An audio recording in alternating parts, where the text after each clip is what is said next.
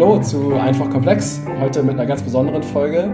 Wir haben äh, das erste Mal einen Gast dabei und wollen das Thema IT-Security äh, genau beleuchten. Aber bevor wir das tun, äh, Burkhard ist natürlich auch dabei. Moin Burkhard. Ja, moin hier aus Hamburg. Unser besonderer Gast heute ist der Timo. Timo Brittigkeit, IT-Security-Experte und äh, auch Dozent. Aber bevor ich dich zu sehr im Detail vorstelle, Timo, sag du auch mal Hallo und stell dich kurz vor. Ja, auch moin hier aus Hamburg. Vielen Dank, dass ich hier sein darf.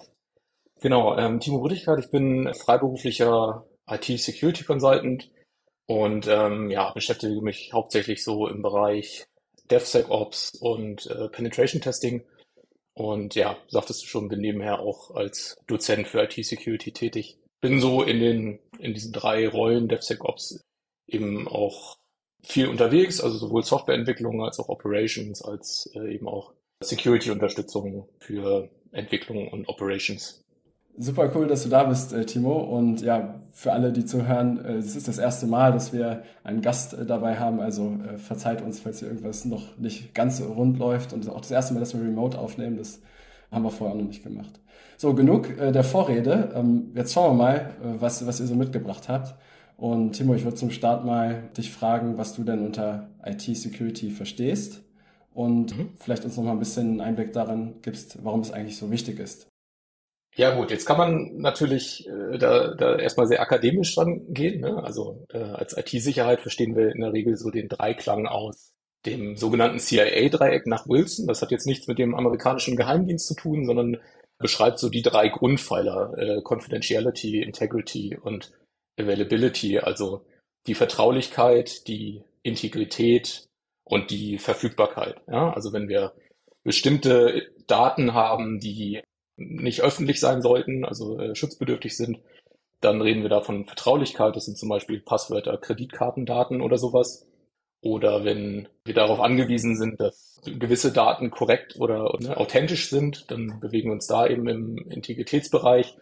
Ja, oder wenn bestimmte Dienste einfach funktionieren, verfügbar sein müssen, ja, dann sind wir eben in dieser dritten Achse in der Availability. Ja, also zum Beispiel Ne, Software as a Service ist so ein Beispiel.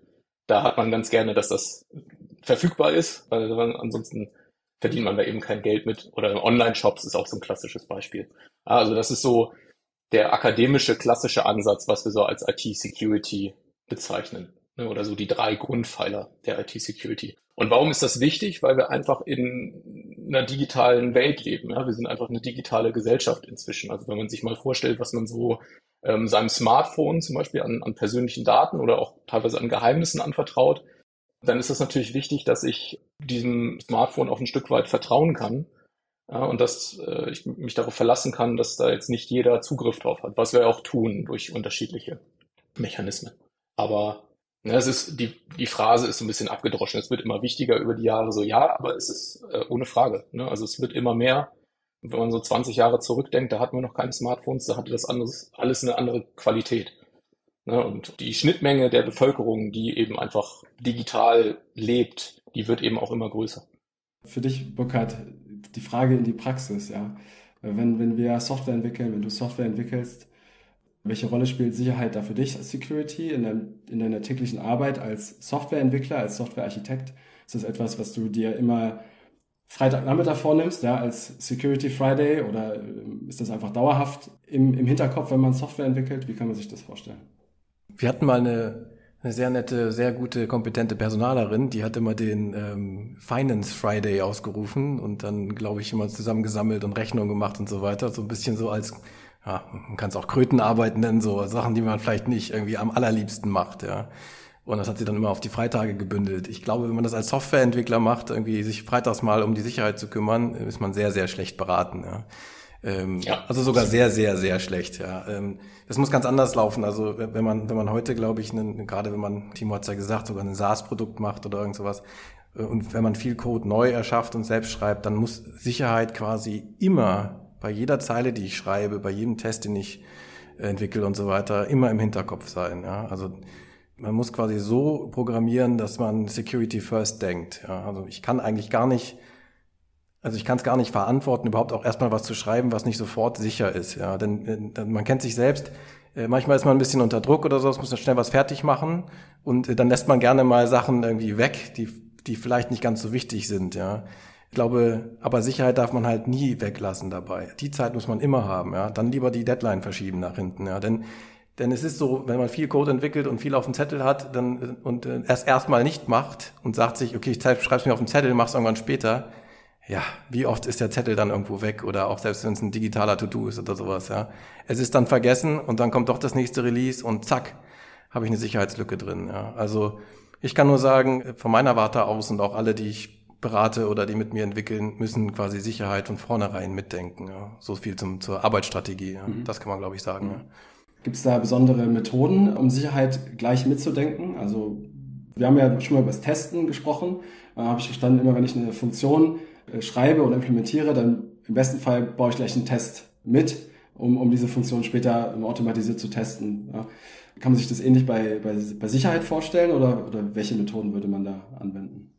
Ja, auf jeden Fall. Also es gibt natürlich Tests, die in, in einem Sicherheitskontext ablaufen, ja, also einfach Security-Tests, so wie ich jetzt die, die Unit-Tests oder Software-Tests, wie auch immer man die nennen würde, eher als, als funktionale Tests einordnen würde. Ähm, ja, das gibt es auf jeden Fall, aber es gibt eben auch ein ganzes Umfeld, das sich Security Engineering nennt. Also es gibt viele kluge Leute, die sich ausschließlich damit beschäftigen, Produkte sicher zu machen. Ja, und das spielt natürlich auch zwangsweise in die Softwareentwicklung mit rein. Das heißt, es gibt vorher Mittel und Werkzeuge, um Bedrohungsmodelle für äh, Softwarekomponenten zu bauen, ganz klar. Also das ist viel, ist viel organisatorische Arbeit, ja, also dass man dass man sich erstmal überlegt, womit haben wir es eigentlich genau zu tun? Was, was kann dabei schiefgehen? Was würde daraus resultieren, wenn dieser Fall eintritt? Ne? Also es ist ja nicht immer gleich schlimm. Also nicht alle Anwendungen äh, haben jetzt das gleiche Bedrohungsmodell. Ja? Es gibt diverse Softwareanwendungen, wo man sagt, ja, okay, das ist irgendwie ungünstig, aber so richtig schlimm ist das jetzt nicht. Das äh, listet man alles erstmal auf, das bewertet man dann für sich. Und dann kann man daraus eben auch automatisierte Security-Tests für sein Softwareprodukt ableiten ganz klar.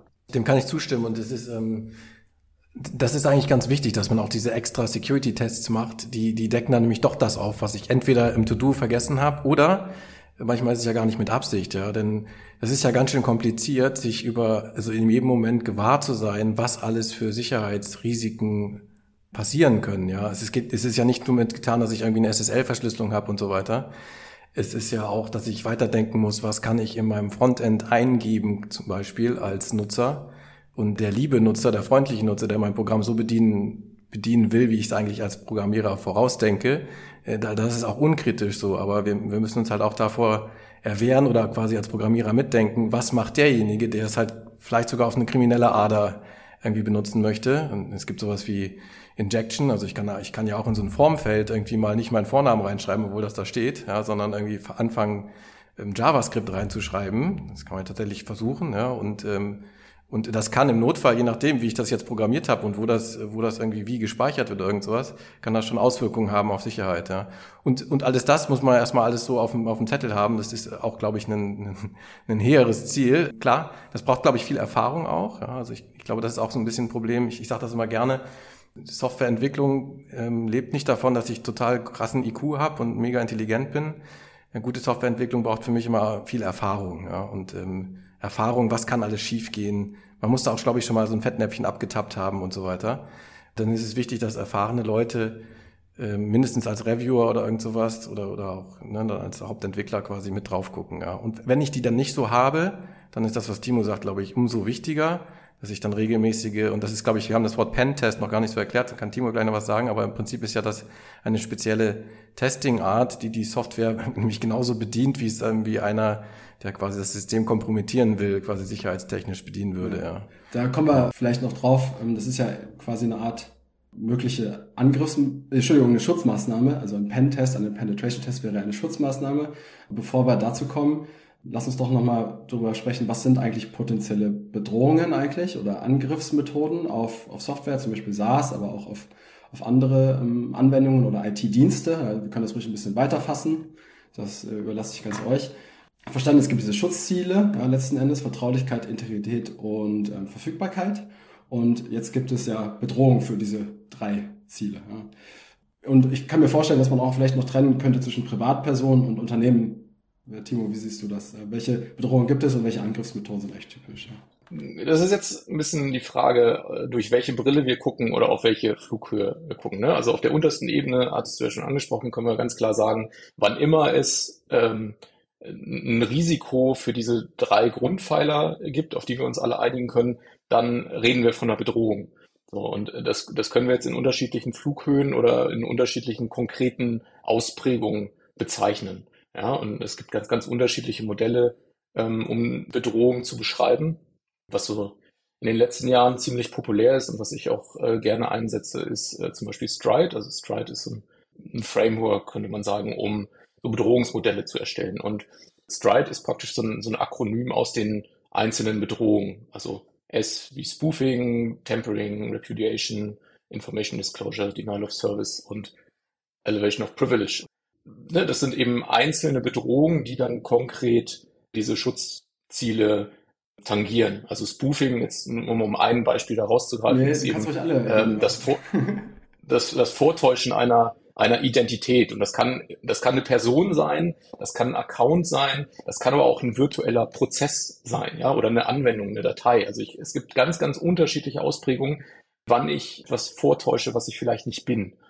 So, das wäre aber zum Beispiel eine Bedrohung oder Burkhard, du hattest schon von, von Injection gesprochen. Das ist dann üblicherweise, also dafür steht das T für Tempering. Also ich, ich temper so ein bisschen mit dem, mit der Eingabe in dem Programm herum ja, und, und versucht dann eben etwas entsprechendes auszulösen. Und was Burkhard auch schon angesprochen hat, ist, ähm, man kann da gar nicht, also wenn man Software entwickelt, kann man gar nicht einen Überblick haben, mit welchen Risiken man in ein, im Einzelnen rechnen muss. Ja, also wenn ich jetzt als Beispiel äh, den Auftrag habe, so ein Analysesystem für die Autobahn zu bauen und ich zähle eben Autos und Informationen, ja, dann mache ich das anhand der Kennzeichen und dann rechne ich nicht damit, dass da irgendjemand mal mit einem Autokennzeichen ankommt, wo SQL-Code draufsteht. Das machst du einfach. Das ist einfach nicht Teil deiner Realität und das, das ist auch völlig in Ordnung. Ja, aber das wäre dann eben was, wo wir schon ne, im Bereich Penetration Tests sind oder was vielleicht auch schon in einem guten Prozess von Bedrohungsmodellierung okay. aufhört. Stride, das finde ich ganz cool. Du hast Spoofing, Tempering, ST. Repudiation, also die Abstreitbarkeit. Ja. Das ist äh, zum Beispiel, du hast du hast ein Frontend und du hast ein Backend oder du hast eine Middleware und eine Datenbank. So auf jeden Fall irgendwo auf der Strecke geht was verloren. Ja, und die Datenbank sagt, ja, das hast du mir ja nie geschickt. Also es geht gar nicht immer um, um Kriminalität, sondern es geht auch einfach ein Stück weit um, was, was ist da eigentlich passiert, ja, so ein bisschen um, um Nachvollziehbarkeit. Das ist das Thema Verfügbarkeit. Ne? Ich habe ich ich hab drüber nachgedacht, inwiefern Verfügbarkeit sicherheitskritisch ist. Das wäre das Thema, ne? wenn ich wenn zum Beispiel Frontend und Backend, weil das Backend gerade nicht verfügbar ist, keine Verbindung haben, während ich gerade was eingegeben habe und das nie in der Datenbank ankommt. Ist das, äh, habe ich das richtig verstanden, Timo, oder? Also klass, klassisch wäre das das D in Stride, das Denial of Service. Das ist so die klassische ähm, Modellierung von deine Datenbank hört auf zu arbeiten und was passiert eigentlich mit den Daten, die du dann ja eingegeben hast die ja nicht persistiert wurden. Ne, muss der Benutzer die dann nochmal eingeben oder werden die gecached oder das ist eben einfach nur, du beschreibst ein Szenario und daraus kannst du den sogenannten Impact ableiten oder du überlegst dir eine, Strategie, wie du es abschwächen kannst. Klassisch meint Repudiation eben diese ja, diese Abstreitbarkeit. So, ja, okay, hast, hast du geschickt, habe ich nie erhalten, wie gehen wir damit jetzt um? Ne? Mhm, also mhm. so ein Szenario, was man vielleicht von Paketlieferanten kennt. Also das ist, da mhm. muss ich mal dran denken, so wenn, wenn man irgendwie nachfragt, wo, wo ist mein Paket? Und der Paketlieferant sagt, das hast du entgegengenommen und du hast dafür unterschrieben. Und so, ja, habe ich nicht. das, das ist eigentlich so, so das, das Szenario. Und dann muss man halt so ein bisschen nachforschen, wo das ist. Ja. Jetzt möchte ich nochmal das eine Beispiel zusammenfassen oder nochmal nennen, was ihr beide gerade erwähnt habt. Burkhard, beim, wenn beim Input etwas eingegeben wird, oder das ist, glaube ich, JavaScript erwähnt, was nicht erwartet wird von diesem Inputfeld. Und da war dein Beispiel, Timo, dass äh, jemand Kennzeichen automatisiert ausliest und auf dem Kennzeichen wäre jetzt ein Stück Schadcode, sagen wir es mal so, oder Code, der Schaden anrichtet potenziell ja. und dann so in die Software gelangt, weil er automatisiert aus eingelesen wird. Habe ich das so verstanden? Ja, ja genau. Aber das ist so ja. in Anführungsstrichen absurd, dass man das jetzt nicht im Vorfeld wirklich als, als relevanten Angriffsvektor, sage ich mal, nennen würde. Also es ist ja, das, das ist eine Frage der Perspektive. Ja. Wenn du die Software entwickelst, ist das ein total absurdes Szenario. Wenn, wenn es dein Auftrag ist, Schwachstellen in solchen Systemen zu finden, dann, dann baust du dir das praktisch als kleine Bausteine auf, auf einem Whiteboard auf und dann guckst du, okay, wo will ich hin? Und was sind die, was sind die äh, Dinge, die ich kontrollieren kann? Das ist üblicherweise der Input. Ja, und, und wie kriege ich den Input in das System? Und wenn es dafür notwendig ist, dir ein eigenes Kennzeichen zu drucken, dann machst du das. Also das absurd ist das aus Sicht der, der Softwareentwicklung, ganz klar. Die werden alle sagen, ja, das passiert ja nicht. Oder ist, ne, ist, ja, ist, ja, ist ja Blödsinn. Heißt aber nicht, dass du nicht vielleicht doch eine gute Input-Validierung brauchst. An irgendeiner Stelle. Die muss vielleicht auch nicht auf dem, äh, an dem Punkt sein, wo das Kennzeichen eingelesen wird. Das kann man auch später machen in der Kette. Aber du brauchst einen. Wo man dann nochmal verifiziert, okay, war das jetzt wirklich ein Kennzeichen oder irgendein Schwachsinn ja, oder eben genau. Äh, Code, ja, okay, verstehe. Weil wir können uns ja darauf einigen, dass bestimmte Sonderzeichen nicht auf Kennzeichen gedruckt werden normalerweise. Ne? Also das kannst du ja schon gegen eine Liste halten und sagen, das sind die Zeichen, die ich erwarte. Und eine Länge wird man wahrscheinlich auch eingrenzen können. Okay, verstanden. Das wäre also die sind ja auch nicht beliebig. Total konkrete Maßnahme, um das zu vermeiden, wäre jetzt eine, eine Art äh, Überprüfung im Code zu haben, der verguckt, es kommen dann nur Zeichen drin vor, die auch typischerweise in Kennzeichen vorkommen und kommen genau. in der richtigen Reihenfolge vor, etc. Genau, das wäre dann eine sogenannte Input-Validierung. Das ist immer gut zu haben. Ja, in der, in der IT-Security sagt man auch, all input is evil. Ah. Ja, das stimmt. Ja, weil du es potenziell nicht in der Hand hast. Ne? Du weißt, genau. äh, du weißt ja nicht, was da so passiert. Ja. Und da erzähle ich vielleicht noch mal eine kleine Geschichte. Das ist auch weil jetzt haben wir gerade Frontend und Backend auseinandergenommen. Das haben wir auch in vielen Folgen. Ich glaube, unsere Hörer wissen jetzt ungefähr, was Frontend und Backend ist. Und, ähm, und hier muss man auch aufpassen, glaube ich. Da hat Timo vielleicht auch noch eine Meinung zu, denn es ist ja sogar noch nicht mal so, dass äh, wenn ich sogar ein Frontend vorsehe in meiner Software, zum Beispiel im Browser und, und, und Fenster und so weiter, dann muss das noch nicht mal der einzige Weg sein, wie die Daten überhaupt in mein Backend gelangen. Äh, Timo meinte es auch, du musst es ja nicht an jeder Stelle äh, überprüfen und, und es gibt viel Input-Validierung im Frontend schon. Das funktioniert dann zwar, aber wenn ich es dann doch schaffe, programmatisch also nicht als, wenn ich nicht als User daran gehe, sondern irgendwie programmatisch ums Frontend hinum, hinum zu äh, kommen. Und, ich habe zum Beispiel eine API noch an meinem Server, die dann quasi ein Programm ausführen könnte. Und habe aber die Validierung nur im Frontend gebaut. Ne, dass ich so, das kann man machen, so dass man sagt, an der Textbox hier erwarte ich nur die und die Felder. So, dann wird es vielleicht sogar, sieht man manchmal in so Anwendungen, so dass du dann das sofort gar nicht eingeben kannst, wenn du das, das Inputfeld erwartet halt bestimmte Charakterdinger so und wenn du dann, was weiß ich, irgendwie ein Pi eingeben willst oder ein UTF-8-Ding oder irgend sowas, dann, dann darfst du das halt schon nicht, ja.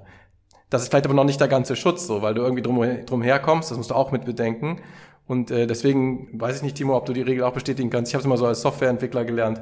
Die Sicherheit muss halt mindestens ganz spät, also da kurz bevor es zur Datenbank geht, kurz bevor es halt wirklich kritisch wird, also da muss ich nochmal ganz genau nachdenken ob es da, äh, dass ich da noch meine entsprechenden Validierungen habe. Ne? Kann man das so allgemein sagen oder ist das vielleicht auch ein bisschen, vielleicht ein bisschen zu verallgemeinert? Ich würde es ein bisschen anders formulieren vielleicht, aber äh, grundsätzlich stimme ich dir total zu. Und das ist tatsächlich auch so ein, gerade bei Webanwendungen so ein klassischen Fehler, den man bei Security Audits immer und immer wieder sieht. Du kannst normalerweise deine Benutzer und Benutzerinnen nicht dazu zwingen, dein Frontend zu benutzen. Also es gibt wenige Szenarien, in denen das funktioniert, aber meistens halt nicht. Das heißt, die, die Validierung, die von da kommt und die Daten, die von da kommen, die kannst du potenziell nicht, nicht kontrollieren. Mhm. So. Und das heißt, ich verlagere meine Validierung in den Bereich, den ich kontrollieren kann. Und das sind einfach üblicherweise meine Backend-Systeme.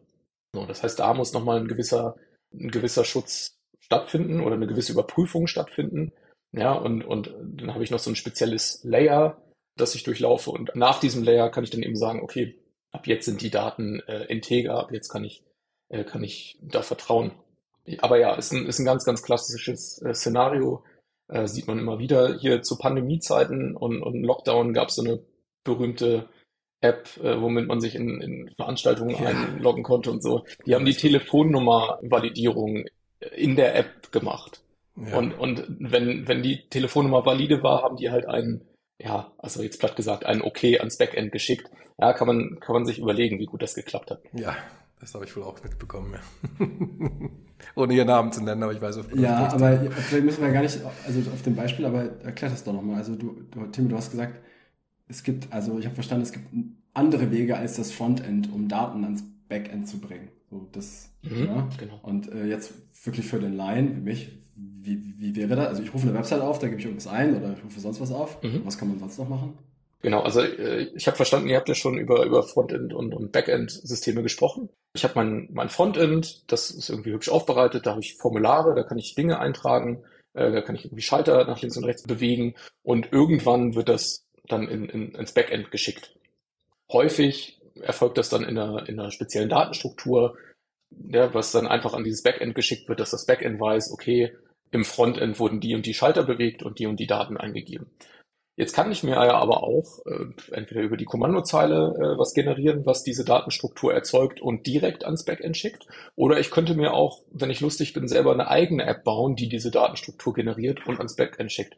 Und wenn du jetzt eine Validierung hast, dass dieser Schalter nicht betätigt werden kann, wenn dieser Text eingegeben ist, ja, und diese Validierung findet in deinem Frontend statt, nur in deinem Frontend, dann könnte man praktisch diese Struktur einfach so generieren, dass es eben doch geht und schickt es ans Backend. Und wenn das Backend es nicht nochmal weiter überprüft, dann äh, wird das persistiert oder damit eben weitergearbeitet. Ja, also das ist eben dieser Ansatz von, du kannst niemanden dazu zwingen, dein, dein Frontend zu benutzen. okay. Weil man das Meistens. irgendwie über das Meistens. Internet in dem Fall dann auch das Backend erreicht. Genau, Ja, so, ne? ja, alles klar.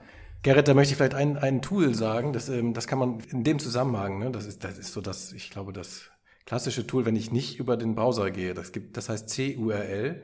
Ich weiß gar nicht, Timo, heißt das, sagst du Curl oder CURL? Ich sag Curl, ja. Du sagst Curl, genau. Ich, so, und das ist halt, ähm, äh, weil Timo sprach von der Kommandozeile, das kann man sich wirklich so vorstellen. Also Windows 11 Nutzer und so weiter, ich weiß gar nicht, ob die schon mal eine Kommandozeile gesehen haben, aber also selbst in Windows kann man noch so ein Terminal aufmachen, wo tatsächlich dann so ein Cursor blinkt, so wie früher beim Commodore 64 oder irgend sowas. Ja, das gibt schon immer noch ja, auf dem Rechner. Und da kannst du einfach, wenn du da einfach die, dieses Curl, also CURL tippst, und dann so ein paar richtige Kommando-Optionen, dann kannst du da tatsächlich so in Textform also Datenstrukturen auch bilden, ja, in der Kommandozeile. Und wenn du da auf, dann gibst du da quasi die URL ein, wie du sie normalerweise im Browser eingibst oder wie du hinkommst, weil du auf den Link gedrückt hast oder irgend sowas. Die tippst du dann da richtig ein. Und ähm, dann wird das einfach knallhart an den Server geschickt, also an das Backend, an den Server geschickt, der sich hinter dieser URL verbirgt, ja. Und da ist dann halt kein Browser gewesen und keine Validierung und so weiter. Damit muss der Server dann schon alleine klarkommen. Ja. Das ist, glaube ich, das, wovon Timo spricht. Und da, also dieses Tool CURL, das sieht manchmal, wenn man mal einen Fachartikel hat oder irgend sowas, dann kommt das schon mal vor, weil das einfach so bekannt ist. Da gibt's ganz viele andere so, aber ich glaube, das ist so mit eins der bekanntesten, die, die, die, mit dem man so ein bisschen spielen Okay, kann. Ne? okay. Ja, also total gut. Ähm, Das, das haben wir jetzt noch ausführlicher besprochen, aber mir hilft das jetzt und ich hoffe auch Zuhörenden, mal zu, ver- zu verstehen, wie man so denken muss. Ja, also, also überhaupt die ganzen Möglichkeiten zu kennen, dann die Bedrohung daraus abzuleiten, vielleicht mit einem, mit einem Framework wie dem Stride und dann, ja, jetzt der Bogen, äh, vielleicht die Schutzmaßnahmen ergreifen zu können.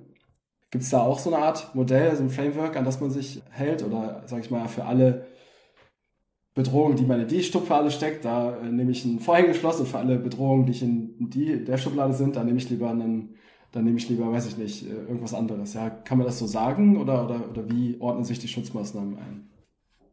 Ja, das ist schwierig zu beantworten. Ich, also es gibt für bestimmte Mechanismen, gibt so Standardlösungen, kann man sagen. Also ja, du hast eine, eine SQL-Datenbank irgendwo stehen und äh, du generierst dir da SQL-Statements irgendwo zusammen, die aber abhängig sind von User-Input. Dann haben wir eine Bedrohung Tempering und das ist dann äh, SQL-Injection. Das ist also ohne Frage eine Bedrohung, habt ihr, glaube ich, auch schon mal drüber, drüber gesprochen.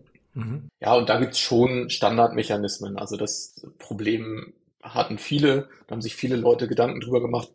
Und da gibt's gewisse Standardlösungen. Es gibt eben natürlich auch ganz klar Bedrohungen, die nicht, nicht überall passen. Und ähm, es gibt auch so Tools, die einem unterstützen bei der Erstellung von so Bedrohungsmodellen. Und diese Tools sind dann eben auch schon so intelligent, dass es für gewisse Standardlösungen äh, einfach schon so, so Mitigations generiert. Ja, oder dann schon sagt, so hier, an, an, wenn du an der Stelle SSL einsetzt, dann hast du die und die Probleme gelöst. So, also das, das gibt's schon. Ähm, es passt aber eben nicht immer. Hm, So eine Art automatische Überprüfung und Vorschläge, was für Genau, Technologien also- genutzt werden kann. Teilweise geht das, Mhm. ähm, teilweise geht das einfach nicht, weil es Okay. zu individuell ist. Okay.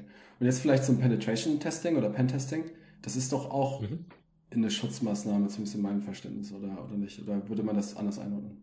Mm, Ja, also es ist ohne Frage eine, eine Schutzmaßnahme oder eine, Sicherheitsüberprüfung.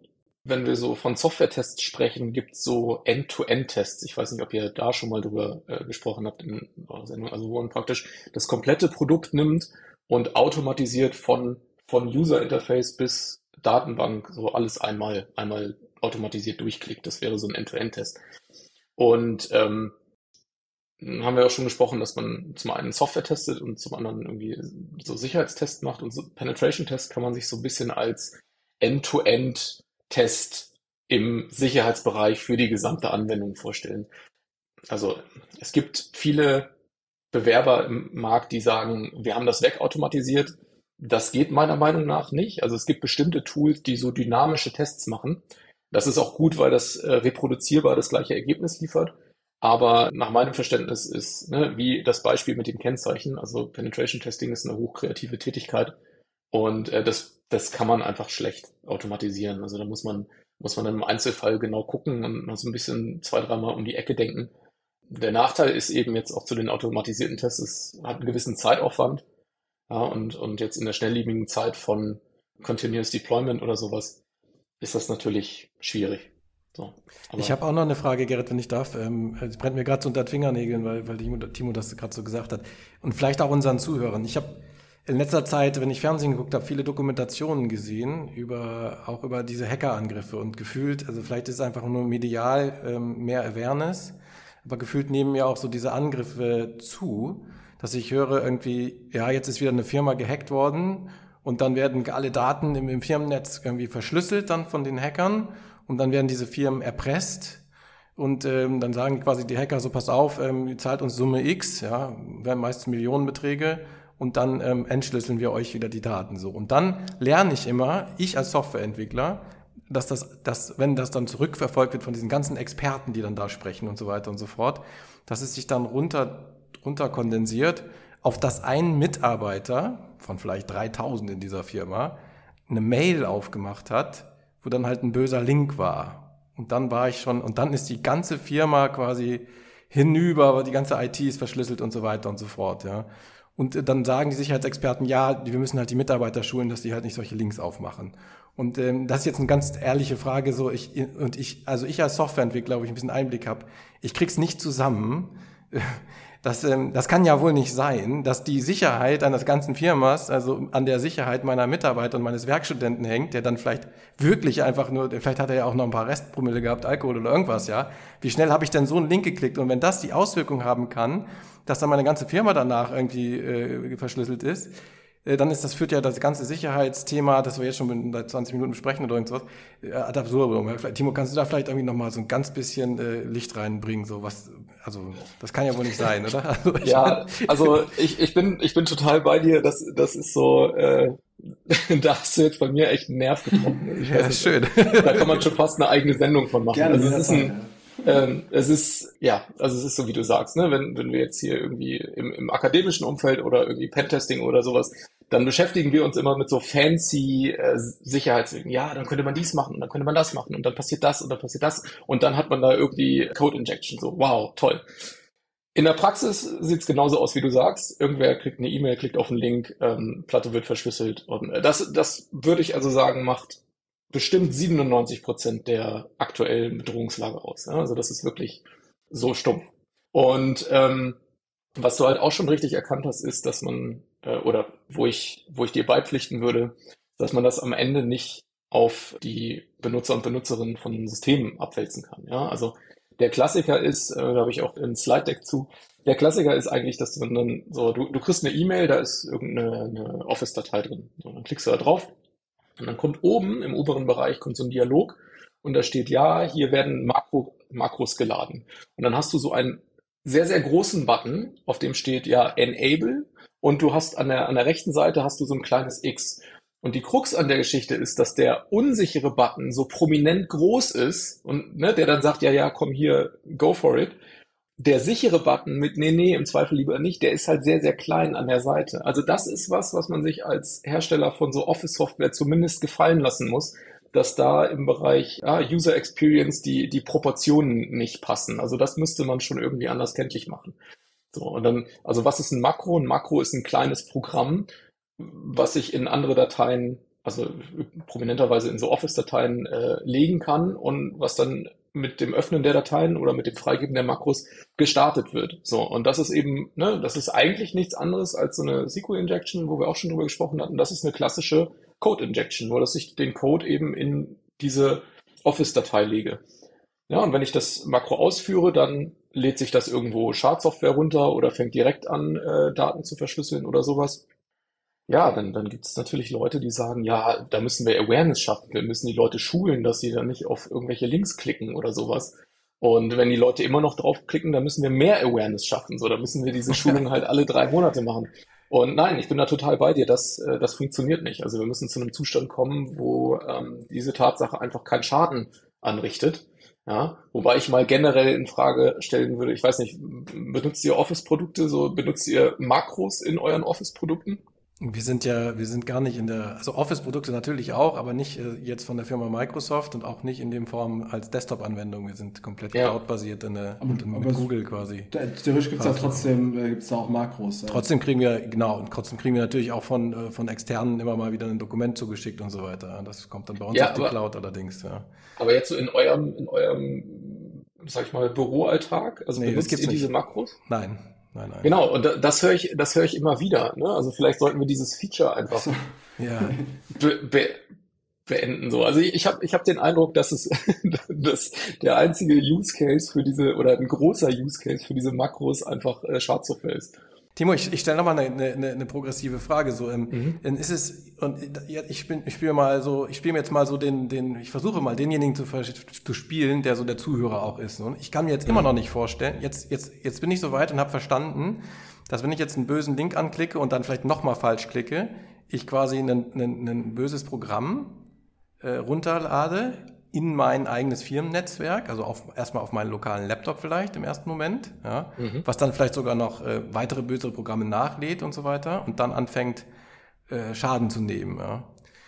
So, aber was nimmt es dann für Schaden? Also es verschlüsselt ja dann im schlimmsten Falle die Daten, die ich lokal habe in meinem Firmennetzwerk. Also es geht dann auf die File-Server über und so weiter und so fort, ja, und verschlüsselt die Daten. Mhm. Mhm. Jetzt, jetzt mal die ganz platte Frage, wenn ich aber gar keine Daten lokal habe, keine relevanten, sondern ich, und jetzt sage ich mal kurz, wie wir es machen, wir haben, wir haben im Prinzip gar keine relevanten lokalen Daten. Oder wenn die, ich könnte meinen Laptop morgen in die Regentonne schmeißen, und dann kaufe ich mir einen neuen, alles wäre wieder gut, weil wir alles bei Google quasi in der Cloud hosten, so, ja.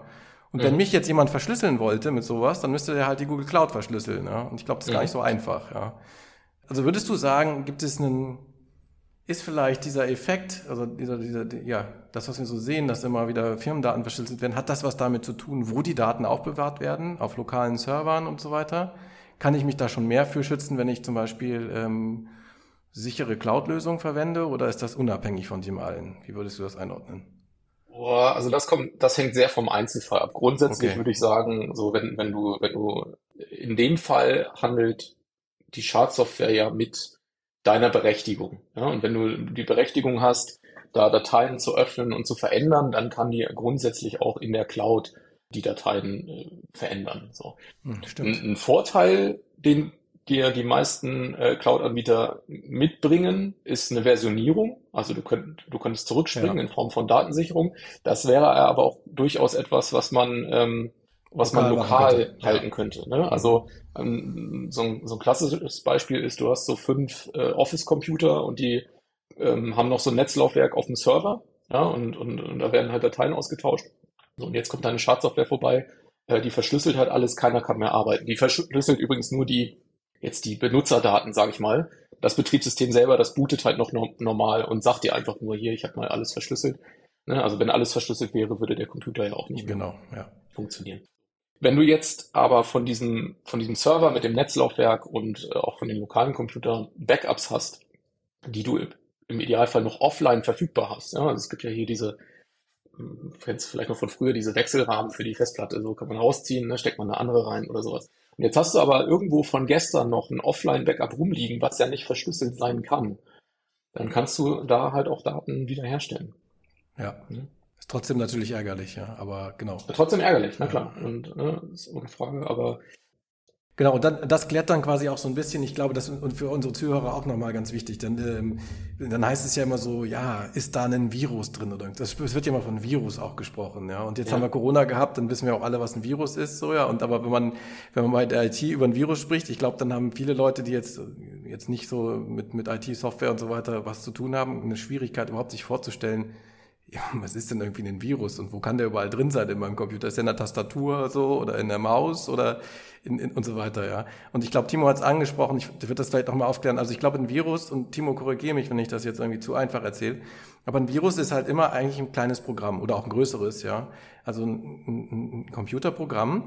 Und das muss man vielleicht auch wissen, die kann man ziemlich gut verstecken, sogar so kleine Programme. Weil es ist halt alles digital, ja. Also so, sogar so ein Bild, ja, also so ein, ja, einfach ein Bild, ein JPEG oder ein PNG oder irgend sowas. Das, ähm, da, da, da steckt halt Daten drin und Informationen und man kann ganz geschickt, glaube ich, äh, auch Schadsoftware verstecken hinter solchen Strukturen. Also das Bild sieht irgendwie noch einigermaßen normal aus, aber es ist irgendwie viel größer, als es sein müsste vielleicht, weil da noch ein bisschen mehr drin ist, als nur die, die, die Pixel, die sich anzeigen. Und wenn da quasi eine Schadsoftware drin läuft oder irgend sowas, dann nennen wir das irgendwie, dann ist das irgendwie ein Virus oder irgend sowas. Ja? Timo, stimmt das so ungefähr? Oder, ähm? Ja, also kann man im Großen und Ganzen so sagen. Ich würde ich würd im Allgemeinen von, von Schadsoftware sprechen, weil es halt der Oberbegriff ist. Ja, also du hast jetzt ein Beispiel vom Virus genannt, gibt auch noch Würmer und Trojaner und so. Genau, die würde ich jetzt alle unter einen, also jetzt habe ich Virus als genau, genau, genau. Analogie zu ja, also Schadsoftware, also, genau. Ja. Bist aber nicht alleine mit, wird auch in, in den Medien nicht ganz trennscharf äh, benutzt ist völlig in Ordnung. Ich würde von Schadsoftware sprechen und aber ja, es ist auf jeden Fall äh, Software mit einer bösen Intention, die auch aktiv entwickelt wurde. Ja, also als ich so angefangen habe, mich so mit so Computersicherheit zu beschäftigen, da gab es auch noch so eine, so eine esoterische Sichtweise auf Computerviren, dass die halt irgendwie entstehen im Cyberspace ja, ja, und sowas. Genau. Ja, das ist natürlich nicht der Fall. Also da hat sich irgendwer schon hingesetzt und die Mühe gemacht und ein, ein böswilliges äh, Programm geschrieben. Wir sind so super tief abgetaucht in manche Themen, was total cool ist. Aber wenn wir über Schutzmaßnahmen sprechen, gibt es da nicht einfachere Standards, sage ich mal? Also, keine Ahnung, ich habe eine Firewall zum Beispiel oder ähm, ich habe einen Passwortschutz oder, oder ein Login oder sowas in der Art. Ich muss mich authentifizieren und verifizieren gegenüber irgendwie irgendwas. Also gibt es da so die so das Einmal-Eins der IT-Security, wenn ich meinetwegen ein SaaS-Produkt baue, um bei dem Beispiel zu bleiben, um das jetzt auch nicht zu groß werden zu lassen? Ja, das einmal eins so nicht. Also es kommt, es kommt, hängt stark davon ab, wer, wer bin ich eigentlich? Also bin ich für mich selbst als Person oder bin ich, bin ich als, als Firma oder gar Konzern? Lass mal gerne als Firma machen in dem Fall. Ja, das ist vielleicht. Okay, so, dann, äh, dann als Firma und irgendwie mit Produkten, ja, gibt's unterschiedliche Bedrohungsmodelle. Also ich kann das kann das auf unterschiedlichen Ebenen sehen. Ich kann das für mein Produkt sehen. Ich kann das aber auch auf die gesamte Firma ausweiten. Wir haben jetzt über Stride gesprochen. Es gibt aber auch da unterschiedliche Frameworks für unterschiedliche Anwendungsfälle. Also so üblicherweise so Systemadministratoren, die äh, benutzen ein anderes Framework als ähm, jetzt irgendwie so eine, so eine Softwareentwicklungs, ähm, äh, so ein Softwareentwicklungsteam. Im Großen und Ganzen geht es aber darum, jetzt auf einer sehr hohen Flughöhe gesprochen, geht es darum, Bedrohungen zu identifizieren und ein Stück weit auch zu dokumentieren, dass man weiß, okay, wir haben das, wir haben das identifiziert und wir wissen darum. Und entweder ist es valide, das Risiko einfach zu akzeptieren. Teilweise kann ich bestimmte Sachen einfach nicht verändern. Ja, wenn ihr jetzt, ich weiß nicht, was, was euer Cloud-Anbieter ist, aber wenn, wenn äh, der irgendwie ausfällt, das werdet ihr wahrscheinlich nicht beeinflussen können. Das ist dann einfach weg. So ist ein Risiko, müsst ihr akzeptieren. Es gibt aber Risiken, die, äh, auf die habt ihr Einfluss. Und dann könnt ihr euch da eine, eine Strategie überlegen, wie ihr, wie ihr damit umgeht. Und dann ist es eben auch gut, einen Plan zu haben, was man macht, wenn bestimmte Szenarien eingetroffen sind. Das kann man kleinteilig machen, auch in Form von Bedrohungsmodellierung. Das kann man aber auch sehr, sehr groß denken. Und dann sind wir im Bereich Incident Response. Also vorhin sagten wir ja, ne, hier, wenn, wenn jetzt alles verschlüsselt ist oder sowas, dann hätte man unweigerlich einen Incident. So, das, das ist auf jeden Fall ein Zustand erreicht, äh, über den man sich vielleicht vorher sogar schon Gedanken gemacht hat, aber der ist jetzt eingetreten oder ich bemerke, dass, dass sich Leute in mein Netzwerk einwählen, die da eigentlich keinen Zugriff drauf haben sollten. Irgendwie sowas. Also das ist dann ein Incident. Und ähm, auch da gibt's bestimmte Phasen, würde ich sagen. Ich würde es gar nicht auf konkrete Sachen runterbrechen, sondern es gibt einfach bestimmte Phasen, die ich, die ich durchlaufe. Weiß nicht, willst, willst du jetzt noch weiter drauf eingehen? Ähm, das das wäre Incident Response, sagst du, heißt es, oder? Der Bereich genau. Krisenmanagement. Also das ich mir aufschreiben. Würde ich gerne als letzten Punkt tatsächlich noch machen. Mhm. Ähm, würde aber vielleicht lieber nochmal das Thema Schutzmaßnahmen oder dieses, ich habe es jetzt einmal eins einfach so genannt, ja, ich bin ja eine Laie hier. Vielleicht Burkhard auch nochmal kurz äh, da zu Wort kommen zu lassen, ja, wie, wie das im, im Alltag aussieht, als jetzt Produktverantwortlicher auch bei der, bei der Heisenware. Ja. Was sind die Sachen, die wir bedenken müssen? Wie gehst du damit um? Ja, also es ist halt, wie gesagt, ne, es ist, also man hört es, glaube ich, schon in unseren, in unserer Diskussion, ne, also dieses ganze Thema ist halt sehr, sehr weit, ne, also du hast, du hast alle möglichen Arten von Bedrohungen und äh, du hast natürlich auch ganz viele Arten von Sicherheiten so. Ich habe ich hab gerade nochmal rausgefiltert, dass zum Beispiel gegen diese Verschlüsselungssachen und so weiter ein Konzept ist, dass man eine super Backup also gegen, gegen diesen Angriff, dass ich Daten verschlüssele und dass ich kriminell quasi, also kriminelle Angriffe habe, die mich irgendwie, die meine Daten kompromittieren, kann ich mich ganz gut wehren, indem ich von vornherein ein sauberes, eine saubere Backup-Lösung bedenke, die halt nicht auf dem gleichen Server das Backup macht, sondern vielleicht habe ich dann zwei, drei Server und, und da muss man schon ein bisschen investieren. Ja. Und machen wir auch so und dann, dann muss ich halt regelmäßig, das kann manchmal ganz platt sein ja, und das kann ganz einfach sein eigentlich. Ich ziehe halt regelmäßig, das haben wir damals schon gemacht, vor 20 Jahren hatte ich eine Webfirma, da waren die ganzen Technologien noch nicht so weit, aber was wir gemacht haben, wir haben halt alle zehn Minuten ganz platt die ganzen relevanten Daten von diesem Server weggespeichert auf einen anderen Server. Und es kam der Tag, wo irgendwas schief ging. Wahrscheinlich hatten wir was falsch programmiert an der Stelle und diese ganze Datenbank hat sich irgendwie ineinander zerwoben und war korrupt und du konntest nichts mehr mit anfangen. Alle Daten, die bis dato eingegeben waren, waren futsch im Prinzip.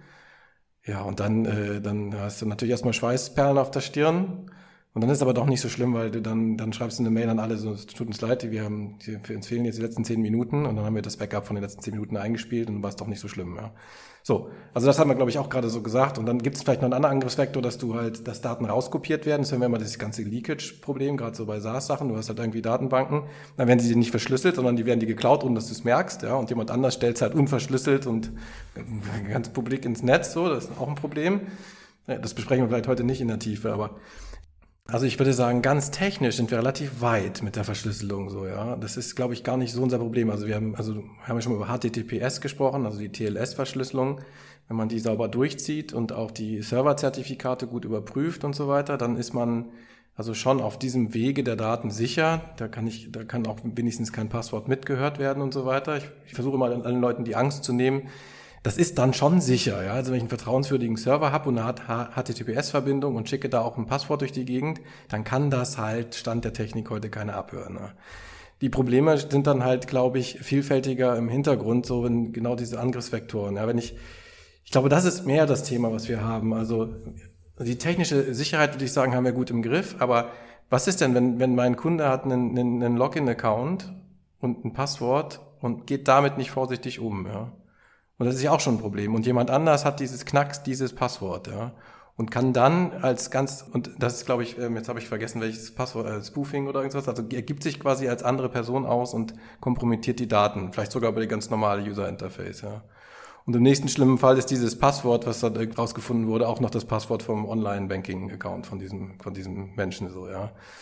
Und so weiter und so fort. Ich glaube, das sind so, das sind so die wichtigen Probleme, die wir, die wir haben und, ähm, ja, also ich glaube, man bewegt sich schon in die richtige Richtung und ich, ich, ich denke immer, man muss aufpassen, dass man, dass man vor allen Dingen mit Passwörtern sehr vorsichtig umgeht und also als erstmal in der Technik, sie müssen verschlüsselt in der Datenbank abgelegt werden und so weiter und so fort und man muss dafür sorgen, dass da keiner drankommt von außen.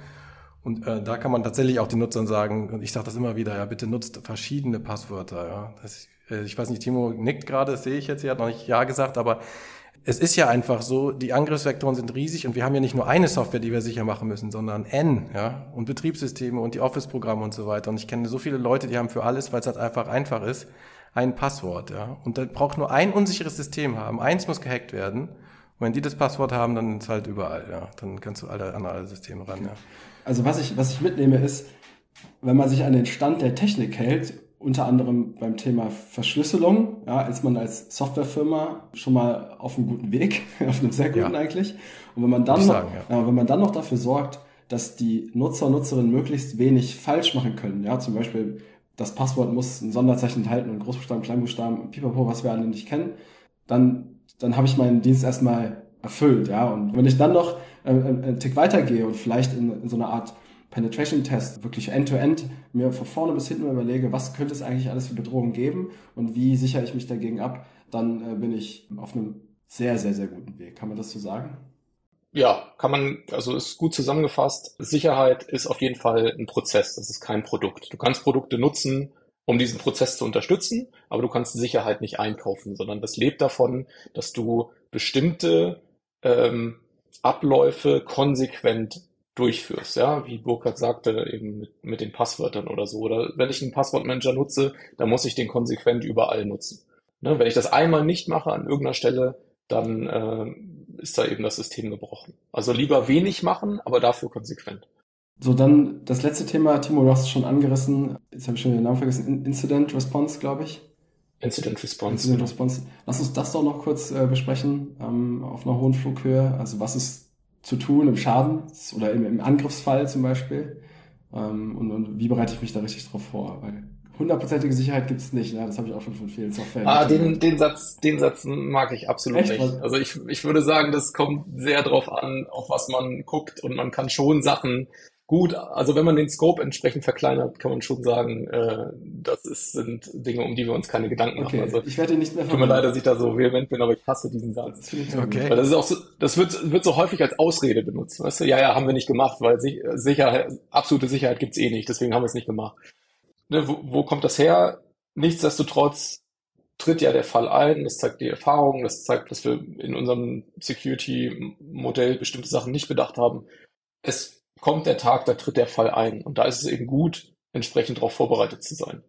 Ja, Incident Response ist da eigentlich so der, der geführte Prozess, wieder vertrauenswürdige Systeme oder, oder also die, die Grundsäulen der IT-Sicherheit wiederherzustellen. Da gibt es eben teilweise auf Erfahrungen oder ja, also gibt es eben einfach etablierte Mechanismen, Best Practices, würde man in der Softwareentwicklung vielleicht sagen, ähm, einen vertrauenswürdigen Zustand wiederherzustellen oder einen sicheren Zustand, könnte man in dem Fall auch sagen. Das Ganze beginnt, wie so häufig, mit, mit entsprechenden Vorbereitungen. Also es ist gut, ein, ein Bedrohungsmodell zu haben. Es ist gut, bestimmte Systeme ähm, im Place zu haben, die mich dabei unterstützen, aber jetzt auch so Kommunikationsguidelines innerhalb der Firma. Ja? Also wer, wer ist denn jetzt hier eigentlich weisungsbefugt und was, was geben wir raus und ab wann melden wir das und wer wird überhaupt informiert und so weiter. Das hat man im Idealfall vorher schon gemacht. Ist häufig nicht der Fall, aber es, die in, in der High-End-Welt hat man sich da vorher schon mal Gedanken drüber gemacht. Und dann brauche ich, also dann muss ich ja erstmal eine Möglichkeit haben, überhaupt mitzukriegen, dass ich ein Incident habe, weil das passiert eben auch häufig nicht. Ne? Also die deutliche Mehrheit von Angriffen wird erst Monate nach dem eigentlichen, äh, nach dem eigentlichen Einbruch bemerkt. So, ne? Also das, da muss ich einfach bestimmte Mechanismen haben, um das mitzukriegen. Ja? Reporting, Logging ist da so ein, so, ein, so ein Ding. Also wenn meine Systeme ihre Zustände alle irgendwo hinloggen, dann kann ich mit einem bestimmten, nennen wir sie mal virtuellen Alarmanlagen, einfach diese, diese Logs automatisch auswerten und kann mich informieren lassen, okay, hier ist gerade irgendwas passiert, was nicht ganz äh, vertrauenswürdig ist. Ja, hier äh, die Kollegin, die arbeitet hier schon drei Monate nicht mehr, hat sich aber gerade ins VPN eingeloggt. Das wäre so, eine, so ein Mechanismus, den man vielleicht mitkriegen möchte. Und dann komme ich eigentlich erstmal in die, in die Analyse, dass ich mir genau angucke. Also ich habe mitbekommen schon, ne, der, der Incident ist da, aber jetzt muss ich erstmal äh, einen Überblick kriegen, was ist denn überhaupt passiert? Ja, und, und welche Systeme sind denn überhaupt betroffen? Ein, ein Fehler, den man häufig sieht, ist, dass Leute einfach zu früh Netzwerkkabel ziehen ja, also einfach erstmal, okay, da ist irgendwas passiert, also erstmal Netzwerk raus, ne, dann ist das System erstmal offline. Das ist was, wo man einfach nur entschieden von abraten kann, weil das taktisch unklug ist. Das heißt, wenn du jetzt, wenn du dir jetzt vorstellst, dass du so eine, weiß ich nicht, irgendeine Angreifergruppe hast, ja, die, die sich gerade in deinem, in deinem Firmennetz äh, bereit macht und du ziehst da irgendwo einen Netzwerkstecker, dann weiß diese Angreifergruppe, dass du sie bemerkt hast aber du weißt noch nicht, welche Systeme alle betroffen sind. Ne? Also das bringt dich in eine, in eine taktisch unkluge Situation. Deswegen ist so wichtig, erstmal analysieren, ähm, erstmal eindämmen, also einfach das, das, das Risiko erstmal minimieren, erstmal eindämmen. Und äh, wenn ich weiß, was passiert ist und kann den, den Umfang und die Ausmaße des, dieses Inzidents einordnen, dann kann ich beginnen, irgendwie kontrolliert abzuschalten, Festplatten zu wipen, ja, also Lösungsmechanismen äh, zu ergreifen. Und wenn das alles passiert ist, ja, wenn ich diesen sicheren Zustand wiederhergestellt habe, dann auch ganz, ganz wichtig, es kommt häufig zu spät, dann bin ich in so einer sogenannten Post-Incident-Phase, dann setzt man sich nochmal zusammen, okay, ne, was, was ist hier eigentlich genau passiert und warum konnte das passieren? Und was müssen wir machen, damit das nicht wieder passiert? Ja, müssen wir irgendwie Security Policies Fire, von Firewalls hast du vorhin gesprochen, müssen wir vielleicht Firewall-Regeln anpassen, damit wir äh, das Problem zukünftig nicht mehr, nicht mehr haben? Hatten wir einen Fehler in unserer Software, den, den wir vielleicht ausmerzen müssen? Ja, haben wir vielleicht, haben wir vielleicht vergessen, irgendeine Softwarekomponente äh, abzudaten oder sowas? Ne? Also erstmal genau analysieren, was ist hier passiert und, und was können wir machen, damit das nicht wieder passiert.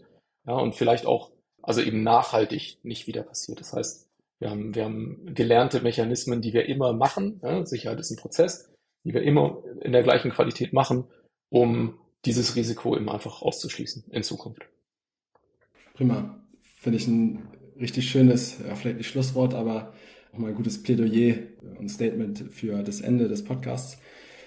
Ich habe jetzt gemerkt, dass das Thema IT-Sicherheit viel zu groß ist, um es in eine Stunde Podcast äh, zu packen. Ich glaube aber, dass wir so, so erstmal so einen guten Rundumschlag trotzdem gemacht haben, der vielleicht ähm, auch ganz gut anzuhören ist. Äh, und, und glaube, dass wir einzelne Themen daraus ja in, in irgendwelchen Folgen vielleicht nochmal sogar vertiefen können ne, und uns nochmal genauer ansehen. In kleineren Häppchen, sag ich mal. Burkhard, wolltest du noch was äh, zum Thema sagen oder letzte Worte zum Thema äh, IT-Sicherheit, bevor wir dann Richtung Ende kommen? Ja, ich habe noch ein paar letzte Worte. Ich wollte erstmal Timo danken, dass er äh, uns begleitet hat heute in dem Podcast mit sehr vielen wertvollen Informationen. Richtig cool. Ich glaube, wir haben alle was gelernt diesmal. Nicht nur du, Gerrit. Ich habe auch wieder richtig viel gelernt. Wir sollten das öfters mal machen, dass wir einen Gast einladen. Und vielleicht noch so viel zum Schlusswort. Ähm, jetzt haben wir mit Timo das erste Mal mit, äh, in Sachen Podcast zusammengearbeitet. Ich würde mich auch freuen. Und das haben wir ja gerade besprochen in der Folge, dass wir dann, dass man auch technisch miteinander arbeiten muss, gerade mit den Leuten, die sich gut auskennen. Vielleicht klappt das auch und ähm, so, dass wir auch von diesen, äh, von den Experten, die, und das muss man immer sagen, als Softwareentwickler, auch wenn man da sich als Experte fühlt, ja, weil man es schon 20 Jahre gemacht hat, man kann es eigentlich nicht sein. Wenn man, das ist halt einfach, und Gerrit, du hast gesagt, das, wir schaffen es sich in einer Stunde Podcast hinzukriegen. Und als Entwickler schaffst du es auch nicht, wenn du, wenn du Full Stack machst, so wie ich, mit, und du hast so viele Sachen, so viele Themen auf dem Zettel. Und das Thema ist halt so tief, das Security-Thema, das ist halt Expertenbedarf, die nur diese Nische bedienen.